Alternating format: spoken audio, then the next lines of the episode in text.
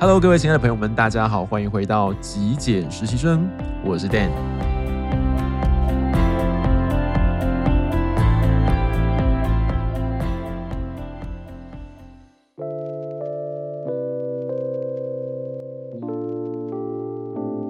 在今天的节目上面呢，我想跟各位聊聊极简跟环保之间的关系。那这个主题其实是我个人还蛮感兴趣的呃内容哦，然后也看到很多人在社群上面会提出来讨论啊，或者是也有人发问。那我想在节目的一开始呢，先开门见山的把这个呃结论跟大家说，我个人看法是极简跟环保确实是有关系的，但是呢，他们之间诶没有必然的关系。怎么说呢？我想一开始我先从。目的这件事情来跟大家谈谈，也就是说，我们在进行极简的目的，当然我不能说百分之一百哦，那么肯定我是不太敢讲，但是应该多数人接触，又或者是开始进行断舍离呢。它的目的应该不是为了环保，一般来说，通常都是因为家里头可能比较混乱，或者是杂物过多，然后很向往一个干净、清爽、很舒适的居家空间，所以呢，就开始练习极简的生活。OK，因此，我们如果单就从目的的这个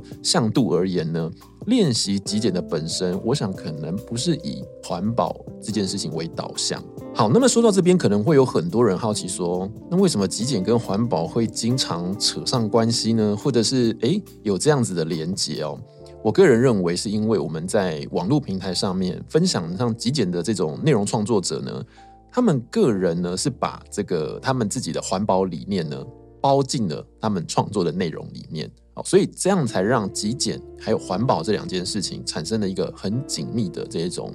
嗯，印象 OK，我个人是这么觉得。举例来说，呃，我之前呢，我自己在分享一些我选物的一些原则的时候，我也会提到，比方说我在选防晒乳的时候，我会特别去挑一些对海洋或者是对环境比较友善的。这这样子的产品，然后去购物。那有些人可能会对于像劳工权益比较友善的商品，像公平贸易的咖啡，OK。所以这就是我们在创作的过程中，把自己觉得友善的或者是比较良好的这一些概念一起呃输入进去，所以可能就会让极简的这个印象跟环保的印象连接在一起。那么当然，我们不能说如果呃有一个人。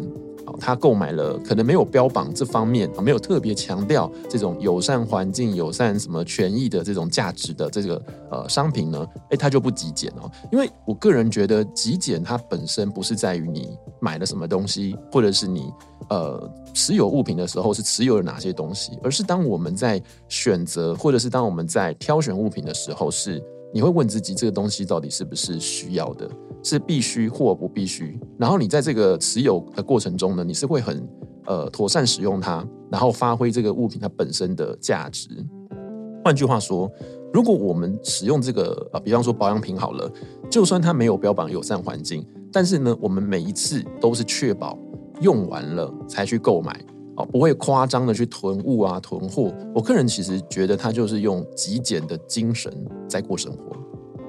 OK，那么极简究竟跟环保到底有没有关系？我想很多人都非常在意这件事情。我觉得两者之间呢，呃，是有关系的。那么他们的连结究竟是怎么产生的呢？我个人觉得是因为，呃，我们在落实了极简的这个生活态度之后，会渐渐的开始对于整个环境产生比较正面、比较积极的影响。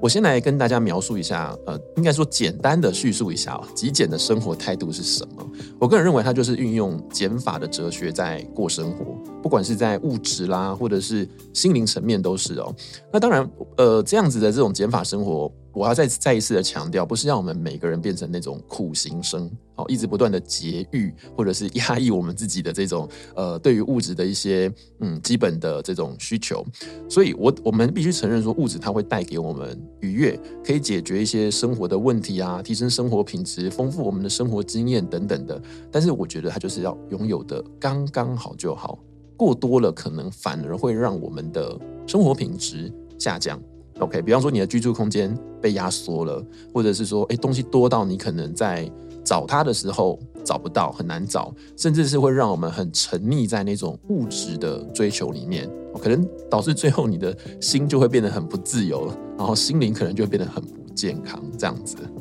OK，因此我觉得练习极简的生活的过程呢，我们会开始去意识到说，诶，我们需要负责任的去把关一个物品的入口还有出口。极简它不会很随意的从外在去获取过多我们不需要的物品，不管这东西是你自己买。或者是别人送给你的，我们通常会考量这个生活中呢，实际的使用这个物品的这个场景啦，或者是使用的频率，然后去避开哦，不经思考啦，就随着欲望乱买这个状况，然后最后再把这些多余的物品呢断舍离掉。看起来好像嗯，我们还是住在一个很干净、很清爽的空间。不过这一些舍弃的东西呢，却有可能会默默的造成整个大环境的一个负担哦。所以我们在做极简的时候呢，呃，会从物品的入口把关，分辨需要不需要以外，也会挑选好的品质，然后去延长这个物品的使用寿命。最后呢，用爱物惜物啦，物尽其用这样的态度，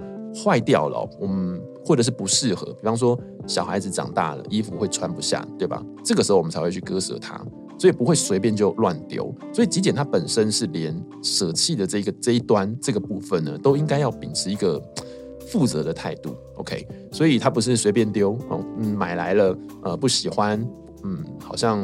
用不到，然后就开心就丢掉了。所以在这种生活情况下，如果反复的去循环啊，我们把关入口，把关出口，其实我们就能够避免很多的资源被滥用。或者是说把东西丢出去变成地球垃圾，OK，所以这样子的一个循环状态，就是我个人认为极简跟环保的关联所在。OK，那我举一个非常非常好懂的例子跟各位分享。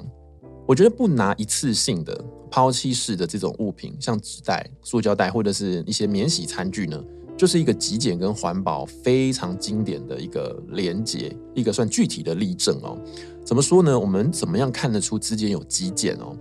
我举环保袋当做例子好了，一个环保袋，OK，VS 多个一次性的袋子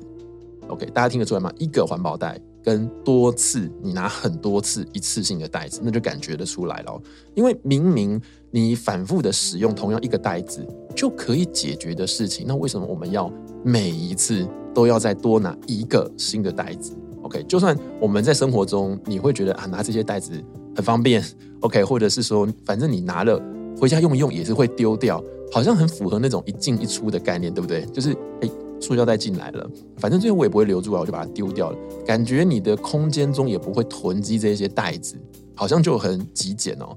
但我个人觉得，这种反复多次拿取的行为本身就很多余。这个行为，这个过程本身就不是很简单，不是很极简，也制造了非常非常多的热色。所以极简呢，除了减少很多不需要的这种持有以外呢，同时我觉得减少不必要的浪费也很重要。一进一出的这个原则啊，是在我们使用哦正常的使用、自然的使用的情形下，哎，物品呢它可能损坏了哦。然后才可以呃丢弃，顺顺带的去把它递补一个新的东西，绝对不是说哎你买来然后不喜欢，或者是你不经过大脑思考，哎随便乱买，然后随着欲望乱买，然后买回来发现不适用不喜欢，就给它不负责任的丢出去了。这个我觉得就不是一个呃极简的生活态度。所以极简的生活理念跟练习会对于环境造成正面的影响，我猜就是在这个地方。那我们其实可以把这个地球。哦，也可以把这个地球想象成是一个大的空间，我们住在这个大的空间里头。从这个角度去思考的话，嗯，或许我们在买东西或者是在舍弃的东西的时候，就会变得比较谨慎、比较负责一点哦。否则，我们好像就只是把家里头的这些摆不下的东西、不喜欢的东西丢到一个更大的空间去，意思是一样的。那其实我们每个人都活在这个地球上面。我知道谈这个有一点点老梗，有一点点 boring，但是我觉得这真的是一个。